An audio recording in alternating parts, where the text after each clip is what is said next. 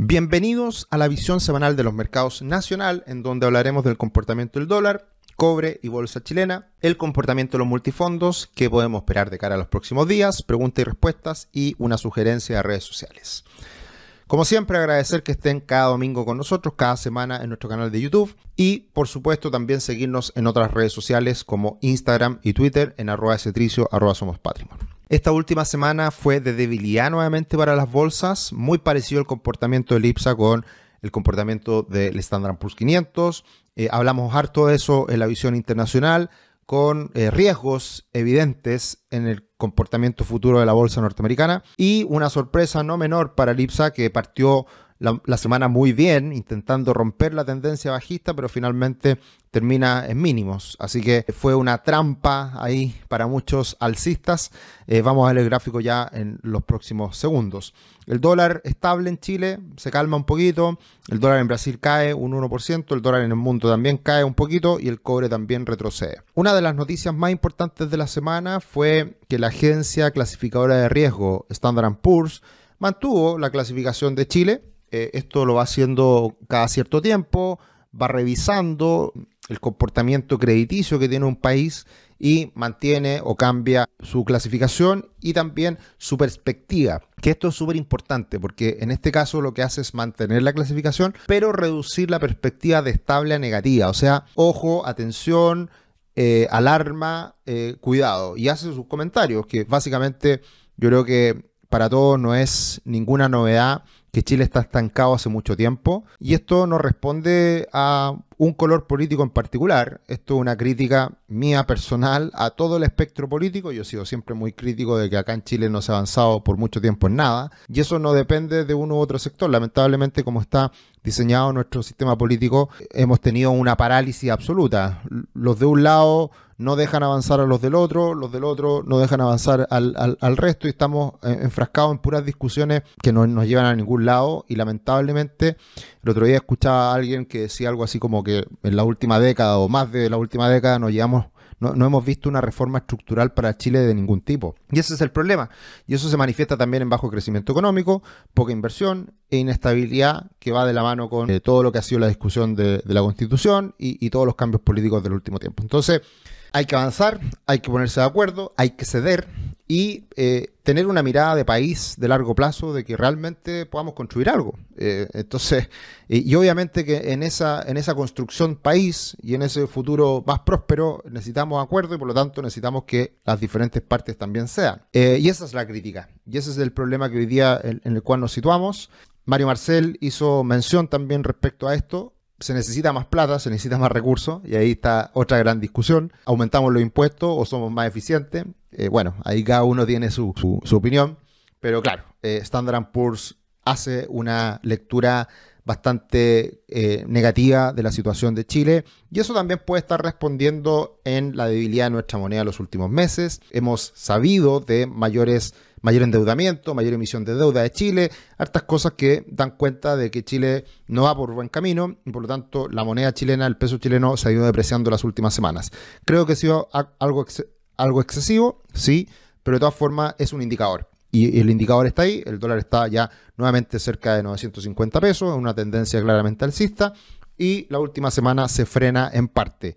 Mirando el comportamiento del dólar en Chile y el dólar en Brasil, sigue esta brecha amplia, este desacople en donde nuestra moneda, el peso chileno, sigue bastante débil en los últimos días respecto a un comparable importante como es el real brasileño. Así que veremos qué pasa en los próximos días. Muy importante seguir mirando el actuar del Banco Central, que sigue comprando dólares a estos precios, también muy criticado, no ha cambiado de parecer y por lo tanto va a ser relevante lo que veamos en los próximos días en cuanto a declaraciones del Banco Central, asociado también a la decisión de tasas que tomará en los próximos días el Banco Central. Nuevamente una baja de tasas de 75 puntos base es lo que se espera. Así que importante lo que sigue pasando con el dólar, muy presionado al alza, pero que responde a factores quizás más profundos, más complejos, de difícil solución en, el ámbito político en, principio y como consecuencia en el ámbito económico. Mirando el dólar a nivel internacional, vemos que frenó sus alzas, hay un cambio de tendencia, pero todavía no muy evidente, no muy definitivo. Eh, debería romper los 105,50 para que realmente veamos una corrección, un cambio de tendencia mayor, pero por lo pronto ya se observa una estabilidad, un freno en las alzas que habíamos visto hace varias semanas atrás.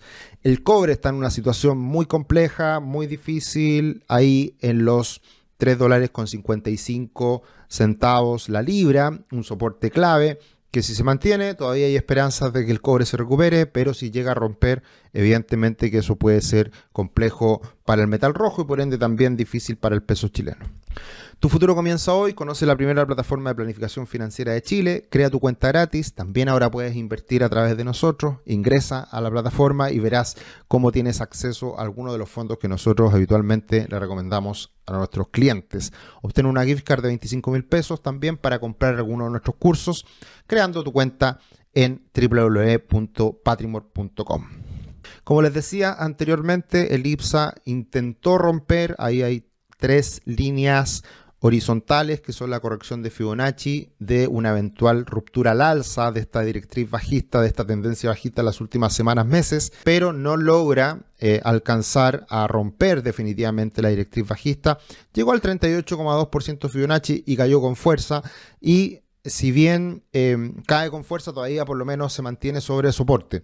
Así que esos niveles de los 5.600 puntos siguen siendo muy importantes para sostener la tendencia al alza del IPSA en las próximas semanas, próximos meses. Mirando el comportamiento de las diferentes acciones, solamente una se escapa la última semana que es Molplaza, subiendo más de un 11%, el resto bastante quietos, bastante parejo, bastante estable las pequeñas alzas que vimos en varias empresas. Vemos evidentemente mayores caídas la última semana, con Sokimich cayendo cerca de un 10%, Latam cayendo cerca de un 9%, en el Chile Falabella cerca de un 5%, así que una semana evidentemente más cargado al rojo y eh, dando cuenta un poco de esa gran caída que tuvo el IPSA en la semana. Por la misma razón, con una depreciación del peso chileno y caída del IPSA, vemos que el ETF de Chile sigue buscando mínimos y alcanza nuevos mínimos de los últimos meses del año y eh, podría seguir cayendo sin problemas hasta ir a buscar la zona de mínimos, la zona de soporte que está más cerca de los 22 dólares. Así que también por este lado no se ve un cambio, todavía no se ve un punto de inflexión, todavía aparecen las ventas eh, de manera más clara en el comportamiento del ETF de Chile. Y en ese sentido también se aleja el ETF de Chile del ETF de Brasil. El ETF de Brasil estuvo bastante mejor esta última semana, así que también acá se empieza a observar un desacople y un comportamiento algo más negativo para la bolsa chilena respecto a la de Brasil. Así que también acá podría haber una exageración y podría haber una reversión en los próximos días que puede estar dando una oportunidad. Así que a tenerlo en cuenta también el comportamiento del ETF de Chile en los próximos días. La semana fue muy negativa para los multifondos, caídas del 0,5 para el multifondo A, del 1% para el multifondo C y evidentemente el multifondo E lo pasa muy mal porque las tasas de largo plazo en Estados Unidos volvieron a subir y eso le ha pegado a las tasas en todo el mundo y particularmente en Chile. Así que sigue el, rendimiento muy malo de los fondos más conservadores cargados a la renta fija a largo plazo y viéndose muy impactado, muy afectado por el aumento de tasas que hemos visto en Estados Unidos. Esta semana va a ser muy importante lo que haga el Banco Central. Se espera una nueva reducción en la tasa de 75 puntos base. Así que el día jueves a las 6 de la tarde tendremos esta decisión de tasas y será muy importante lo que diga el Banco Central en su comunicado, haciendo quizás alguna mención respecto al dólar, haciendo alguna mención evidentemente al crecimiento de la inflación y haciendo mención a qué podría ser en las próximas decisiones de tasa con estas reducciones que han sido fuerte, agresivas y que hasta ahora el mercado sigue esperando que así sea. También como noticia importante tener en cuenta, estamos ya empezando la temporada de resultados en Estados Unidos, un poquito después viene en Chile y también estamos en época que muchas empresas entregan dividendos. Acá hay algunas empresas que entregarán como Andina, que habitualmente entrega sus dividendos. También Security entrega un buen dividendo cercano al 4% de, de, dividend yield eh, respecto al precio de la acción. Ha entregado muy buenos resultados Security y muy buenos dividendos también. Sofri, alguna una favorita de varios, eh, también entregando un muy buen dividendo, con Chitoro, dividendo más pequeñito, y uh, uno importante como el de Tricahue, que es de un 7% como dividend yield. Así que a tenerlo en cuenta, siempre mirar lo que van haciendo los dividendos las empresas entregando sus dividendos. La parte más importante siempre suele ser en abril, mayo y también en esta época muchas empresas también entregan dividendos provisorios, que es en función de los resultados que se están dando en el año, entregar un dividendo que anticipe un posible resultado positivo del año y con el definitivo que se entrega generalmente cuando se dan las juntas ordinarias de accionistas por ahí por abril-mayo. En cuanto a preguntas y respuestas, Jonathan nos dice, gracias Sergio, puedes comentarnos sobre la gráfica de riesgo país en vista de los procesos constitucionales. Por otra parte, me registré en Patrimore, pero como tengo mi gift card, Uf, ahí puedes hablarnos a nuestro WhatsApp para consultar, Jonathan. Ahí te podemos ayudar para obtener tu gift card. Debiera aparecerte ya tu código.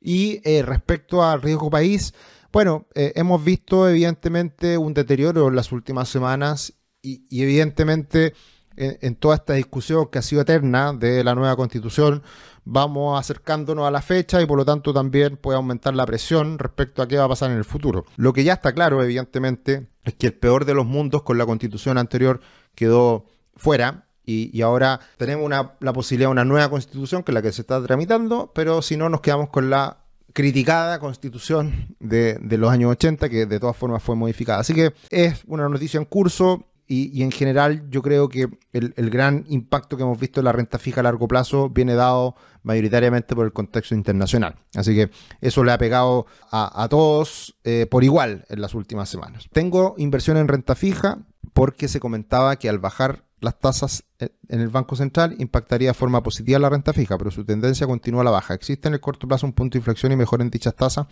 Depende mucho qué renta fija tengas eh, porque si es de corto plazo, que es en general la que nosotros hemos estado sugiriendo, renta fija con duración de uno a dos años, eh, no han dado mal y, sigue siendo positivo por el hecho de que las tasas siguen estando altas en Chile y eso le va a pegar bien a ese tipo de tasas. El gran problema de la renta fija ha estado en las tasas largas, en las tasas de bonos de largo plazo como es eh, el multifondo E. y eso en algún minuto va a cambiar. Depende evidentemente de que las tasas en Chile sigan cayendo, pero más importante aún de que las tasas en el mundo y particularmente en Estados Unidos veamos un punto de inflexión. Y como todas las semanas mm, revisamos en la visión internacional de los mercados, ha seguido subiendo esa tasa eh, y bueno, esperemos cuándo se va a dar ese punto de inflexión. Todavía no hay una señal clara, pero en algún momento debería ocurrir. Y eh, Christopher, muchas gracias como siempre, excelente como siempre, gracias por tus comentarios, gracias por la buena onda siempre. Y una sugerencia a redes sociales para finalizar, tenemos elecciones hoy día en Argentina, va a haber que estar mirando lo que pasa eh, sin duda. Cada día Argentina nos pega menos, pero evidentemente está en el vecindario y de una u otra manera igual nos afecta. Pero es interesante lo que pasa con el valor del dólar blue, que hay una, un canal, una, una cuenta en Twitter que sigue el dólar blue y va entregándolo eh, día a día. Así que mañana va a ser importante cómo abre el dólar blue, que es este dólar paralelo, este dólar al cual se transa el dólar libremente en las calles de Argentina Así que a tenerlo muy en cuenta, imagínense, tiene casi 600 mil seguidores esta cuenta, es impresionante. Así que muy importante va a ser el efecto que tenga esta elección en el dólar blue y también, por supuesto, los que han aprovechado de ir a Argentina en el último tiempo, los precios bajos eh, siguen estando por estas diferencias que se dan en el tipo cambio. Así que también interesante vigilar esta situación. Eso sería en cuanto a la visión semanal de los mercados nacional y como siempre invitadísimos a seguirnos en el canal, hagan sus comentarios, den sus me gusta y nos encontramos en otro video. Un abrazo.